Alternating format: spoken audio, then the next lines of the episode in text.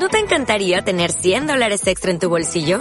Haz que un experto bilingüe de TurboTax declare tus impuestos para el 31 de marzo y obtén 100 dólares de vuelta al instante. Porque no importa cuáles hayan sido tus logros del año pasado, TurboTax hace que cuenten. Obtén 100 dólares de vuelta y tus impuestos con 100% de precisión. Solo con Intuit TurboTax. Debes declarar para el 31 de marzo. Crédito solo aplicable al costo de la presentación federal con TurboTax Full Service. Oferta sujeta a cambios o cancelación en cualquier momento.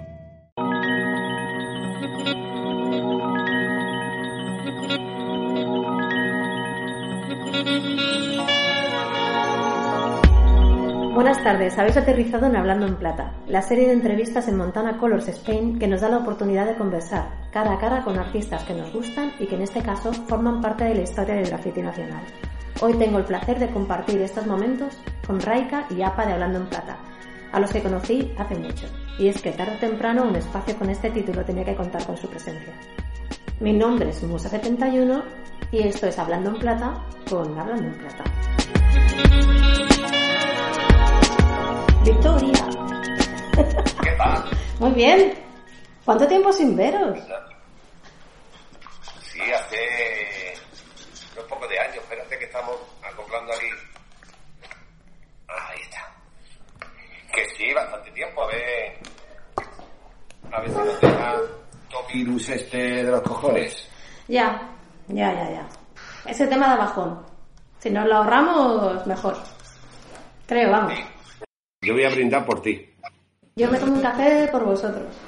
Pues que sepáis, los que estáis ahí al otro lado, que esta gente es historia viva.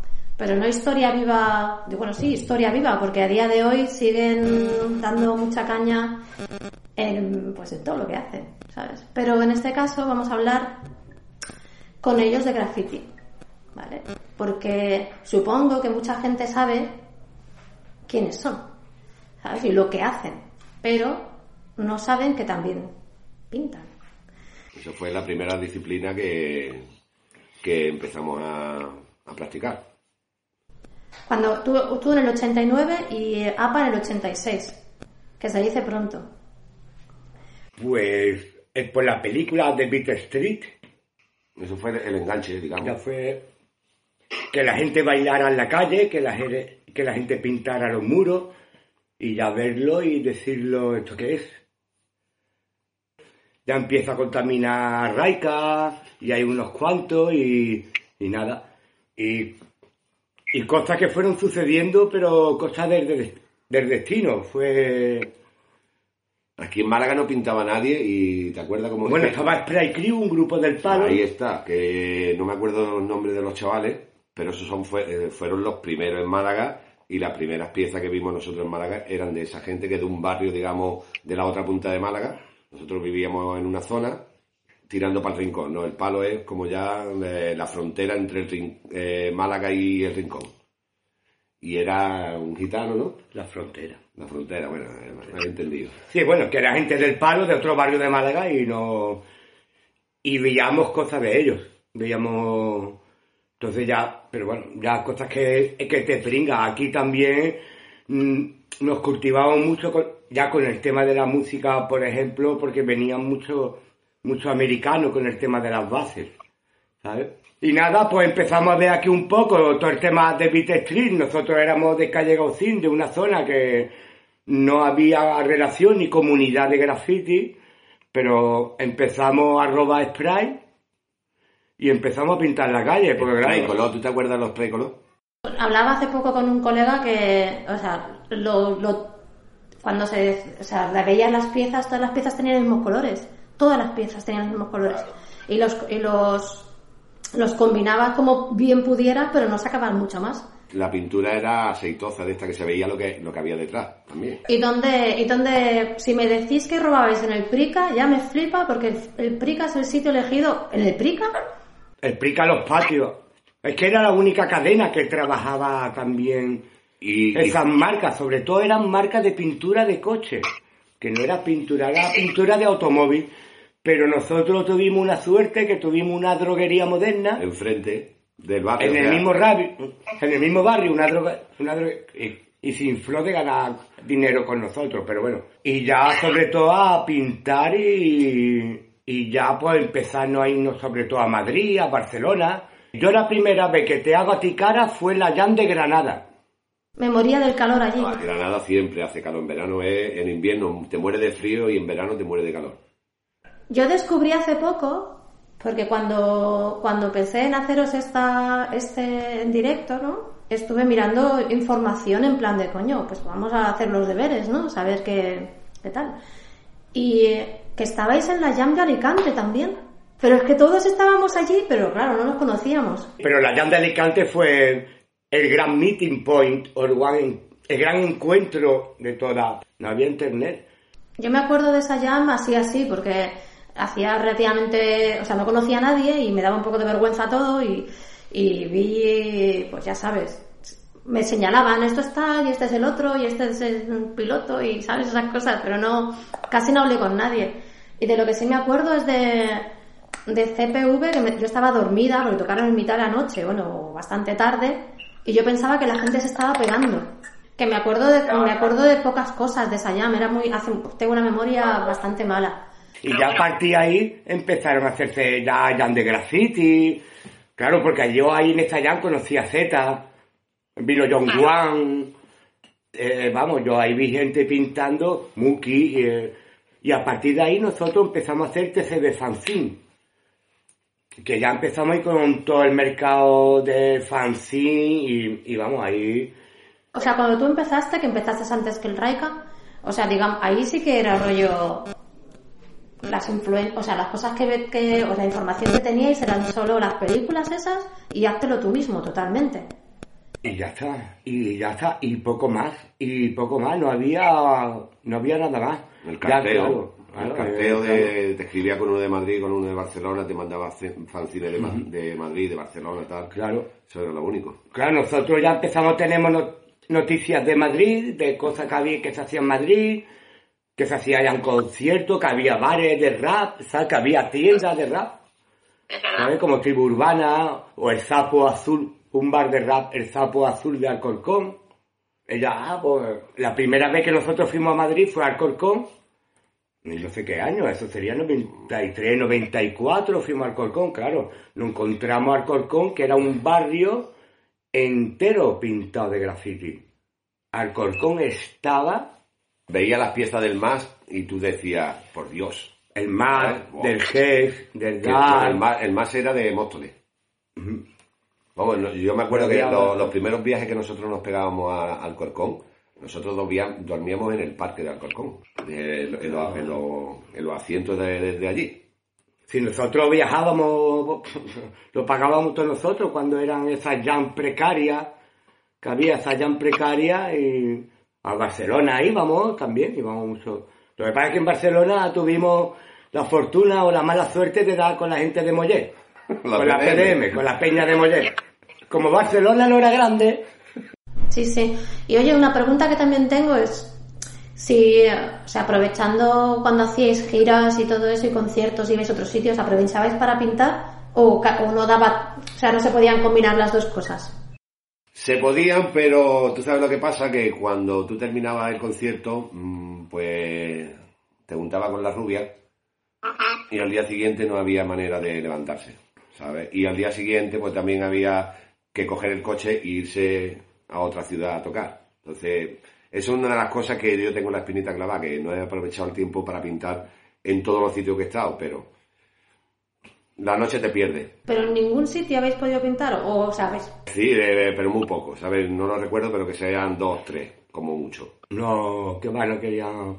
Esta gente no lo levanta de la cama tú, ni a bomba. Ni- lo levanta ni- ni tú, por billetes de 50 Claro, euros. Esta gente no son de... calle- Si se los pone todo... Si se lo pone todo por delante, sí.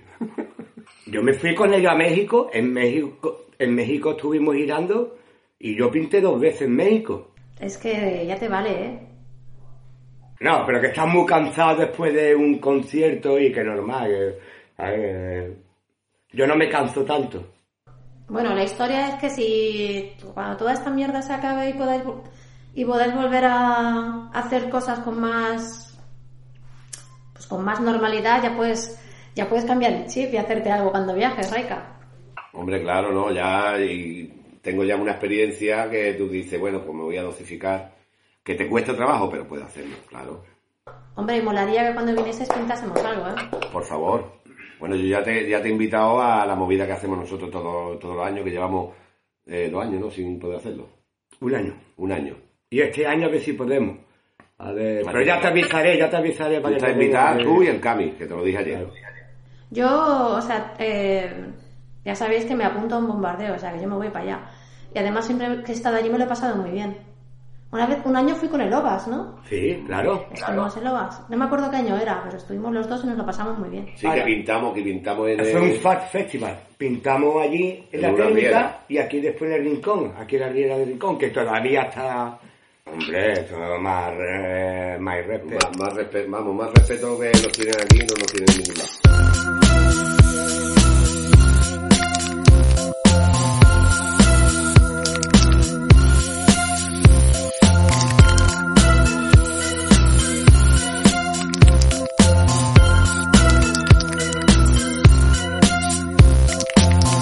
Oye, y eh, cuando pintabais al principio, claro, yo no sé la historia de Málaga en plan cómo ha habido ni las zonas que se han pintado, ni si ha- se ha podido pintar más fácilmente, menos fácilmente, si ha habido eh, mucha problema, mucho problema con la gente, la policía y demás, ¿no?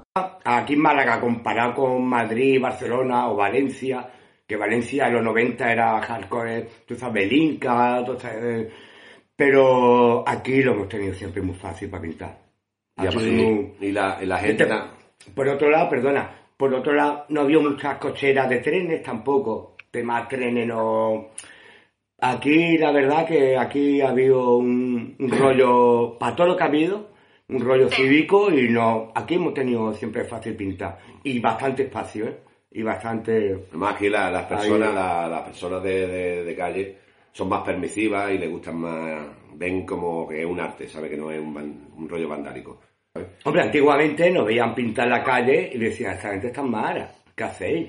Nos preguntaban los viejos, sobre todo los ¿Y viejillos. compráis la pintura? Y nosotros, para salir del trapo y para quedar como reyes, es que nosotros, en vez de gastarnos el dinero en la droga, nos lo gastamos en pintura. Y, en Y en esa época ¿eh? era verdad. Pero sí, pero que la gente se extrañaba que pintáramos en la calle, ¿eh? se extrañaba mucho. Era como, estos están majaras perdidos. Esto Juan y yo estuvimos pintando una vez un sitio muy típico de aquí de Málaga, que se llama El Balneario, y enfrente hay un restaurante, tú sabes, el rollo chilao, el mar, ah, jajaja, muy perita. Y algún gilipollas denunciaría a la policía. Pues se nos vino, se nos vino dos secretas, pero se nos vino los dos secretas que parecía que, te, que teníamos bombas. ¡Ah! ¿Qué hacéis, tío? ¡Soltadlo, soltadlo! Y nosotros así con la cara de qué pasa, aquí. Ustedes soy. Y el colega, Collor Secreta, nos sacó un blog lleno de firmas, pero todas las fotos eran de fotografía y de cámara de la calle. Claro, nosotros todavía estamos bocetando. Ya a esta altura no somos muy vándalos, tú sabes. Pepe, yo le digo, guau, tío. Y mirando, pues. Claro, como no nos podían pillar y nosotros vimos que nos corríamos, que y los policías que eran más jóvenes que nosotros, es que como tenemos más años que la orilla al mar, y el tío azul, ah, no, pues no encontramos. A no, porque no, porque ustedes pintáis. ay. Y digo, pero tú me has visto a mí con cara de correr. Yo ya no tengo cara de correr. Bueno, y ya como no nos, no nos podía pillar de otra manera, era, nos llevamos los botes, confiscamos los botes. Vale, vale, llévatelo, no pasa nada, niño. Y, y allí nos quedamos sin botes y sin pintar. Y además, como, como la- la- el sitio ese está en la playa, digo, bueno, pues ya aprovechamos y, nos- y nos vamos a la playa. ¿Sabes? ¿Qué te iba a decir? Eh, Y hablando de cosas de vandálicas y demás, ¿os habéis eh, dedicado mucho a eso o no? Lo- bueno, lo hice tres veces, pero a la tercera me pillaron y ya lo dejé, ¿sabes? Porque me pedían una millonada, tal, tal, tal, y digo, mira, yo, yo pinto para disfrutar y la adrenalina está muy guay, pero a mí me gusta mucho mi libertad, ¿sabes? Y a lo mejor no, no, no llegaría al caso de, de yo entrar preso ni nada, pero hice tres experiencias, me gustaron y todo el rollo y con esas me quedo.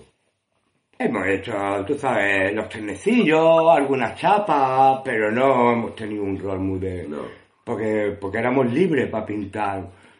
Y lo digo, y lo digo así abiertamente porque ya me he escrito. Un ban, eh, no, no hemos hecho un banda, no hemos hecho un vandalismo gratuito, me- es que teníamos para pintar, para, que no, tampoco ha hecho falta aquí, no era. Cuando íbamos a Madrid y Barcelona, pues lógicamente en el metro, pues Bueno, una vez- una con vez- los tags y firmaba en los tags, ¿sabes? Firmaba con los tags. Una vez tocó Nación Sur en Córdoba, rollo eso, 94, 95, 96, tam- y nos fuimos todos allí entripados, ah, con bote de spray, pues, pues, pues pusimos Córdoba bonita. Y ahora que vais, yo veo que vais pintando. Sí, claro. Vale. O sea que la cosa sigue igual para vosotros. Igual, es que para nosotros pinta ha sido más reunirnos, ha sido más, ha habido publicidad. ha sido más reunirnos y echar rato. Cuando, cuando el boom, por ejemplo, de los fanzines en España, y nosotros hemos pasado siempre de ese rollo, de, competición, de fama, de pintar un sitio más alto, más bajo, más para más pa acá, o de tener más trenes, que también hubo. Y yo voy a pintar durante toda la vida, eso a mí no me quita nada, porque para mí pintar es desahogarme, evadirme. Entonces tú, yo, yo no hago ni bocetos, yo hago bocetos por, por postureo. Que yo muchas veces pinto, yo voy y, y voy sin, que el que yo muy raro que lleve bocetos, porque para mí es, y arranco y hago lo que me salga, y, y si está trazo gordo, está gordo. Si me ha faltado un brillo, me ha faltado un brillo. Eh, me da igual, que me da igual. ¿Siempre con Fat Cap? No, no, no, que va. No, yo, yo utilizo skinny porque aquello de la vista, del pulso. ¿Que ya te afecta? No, no, yo estoy ya de la vista fatal. Yo ya estoy de la vista fatal. O sea, que yo tengo los achinados no es porque esté colocado, es que no veo. Que ya empiezas a mirar las piezas y dices, me está quedando limpia. Y viene alguien y te dice, "Nah, tienes que arreglar eso. No, pero eso es envidia. Pero a mí siempre me ha gustado pintar fast cap. Porque para mí, a mí siempre me ha gustado también un graffiti muy, por lo menos muy New York, muy sucio, muy, muy- no tantos detallitos, no la esquina. Eso es como depilarte las cejas. Eh, ¿Sabes? Ma- ma- me, gusta siempre un rollo más underground, más, más, eso. Pero bueno, ya tengo que coger la skinny porque... Yo soy de las dos, yo soy para rellenar fasca y después ya para limpiar y para y para bordear guay, skinny. Le ¿sabes? gusta la carne y el pescado. Nada, me gusta el pescado. Y sí, me gusta prepararme también los bocetos, ¿sabes? Hay, ha habido muchas veces que lo he hecho de eso, de que llega y tal y no tiene boceto y pum, y te lo marca. Pero me gusta siempre tenerlo aquí por lo- El primer paso es tenerlo, saber lo que voy a hacer. Sí. Y oye, ¿tenéis algún, algún- tenéis algún, alguna anécdota así graciosa que, o sea, que recordéis de todo este tiempo que lleváis pintando? ¿Tenéis algo que digas? Eh, Con la PDM y con la con ALC. Mira, con, con la PDM y con ALC siempre íbamos entripados, ¿vale? Y son anécdotas de estas de ir de callejeando, no de grafiteando, pero de, de ir callejeando y tal, y muchas. Pero me acuerdo de una que siempre me, me voy a acordar, que fuimos a Alicante a una jam, no sabíamos dónde, dónde era, porque antiguamente pues eso, no había ubicaciones ni, ni nada. Nos fuimos a la playa a dormir y cuando despertamos, estaban montando el escenario y todas las tablas, y era justamente donde nos quedamos a dormir. O sea, que estabais en método el meollo. Allí, digo, hemos llegado, que llegamos allí con la gaviota, nos pusimos allí a dormir con nuestros sacos de dormir y todo el rollo, y por la mañana cuando amaneció estaban ya allí los operativos montando el escenario, montando la- los tableros y todo el rollo, y digo, no, es que ni queriendo, vamos. Pues yo me acuerdo de una, de una anécdota con vosotros, que estábamos, estabais en Madrid, era cuando yo vivía en Madrid. Y de- después ibais a Barcelona, ibais en furgoneta, y yo os, os dije si me podía ir con vosotros. Y me llevasteis, ¿no? Y mi novio de aquel momento no os conocía de nada y solo se le ocurre decirle al sicario de cuidarás de, cuidarás de mi chica, ¿no? Al sicario. Y el sicario le hizo, le hizo un gesto de De esa anécdota de, de carretera tengo un montón. Una vez, esa fue muy, muy buena. eh, nosotros vamos en la carretera y llegamos, paramos en sitio y hacemos bromas. Y una de las bromas fue de que empezamos a repostar la furgoneta y todo el mundo pues va a comprar esto, lo otro, todo. Y el elfo venía con nosotros y el elfo muy tranquilo, muy tal. Y se, se quedó el último y dijimos, vámonos. Bueno, vámonos, no, que se nos olvidó. ¿Qué va, qué va? ¿Lo dejamos en la gasolinera y al rato nos dimos cuenta, digo, falta aquí alguien, ¿no? El elfo, y nos dimos la vuelta para buscar el elfo que lo habíamos dejado en la gasolinera, ¿ves? Pero lo mismo no se dio ni cuenta, si siempre Sí, hacía se dio cuenta, estaba como los perrillos chicos así en la acera, como diciendo, nadie me quiere, me han abandonado. ¿ves? Por esa anécdota tenemos un montón, tío. Hay que hacer... Por ahora te voy, por ahora, perdona que interrumpa, ¿eh? que la- yo salgo también. Vale.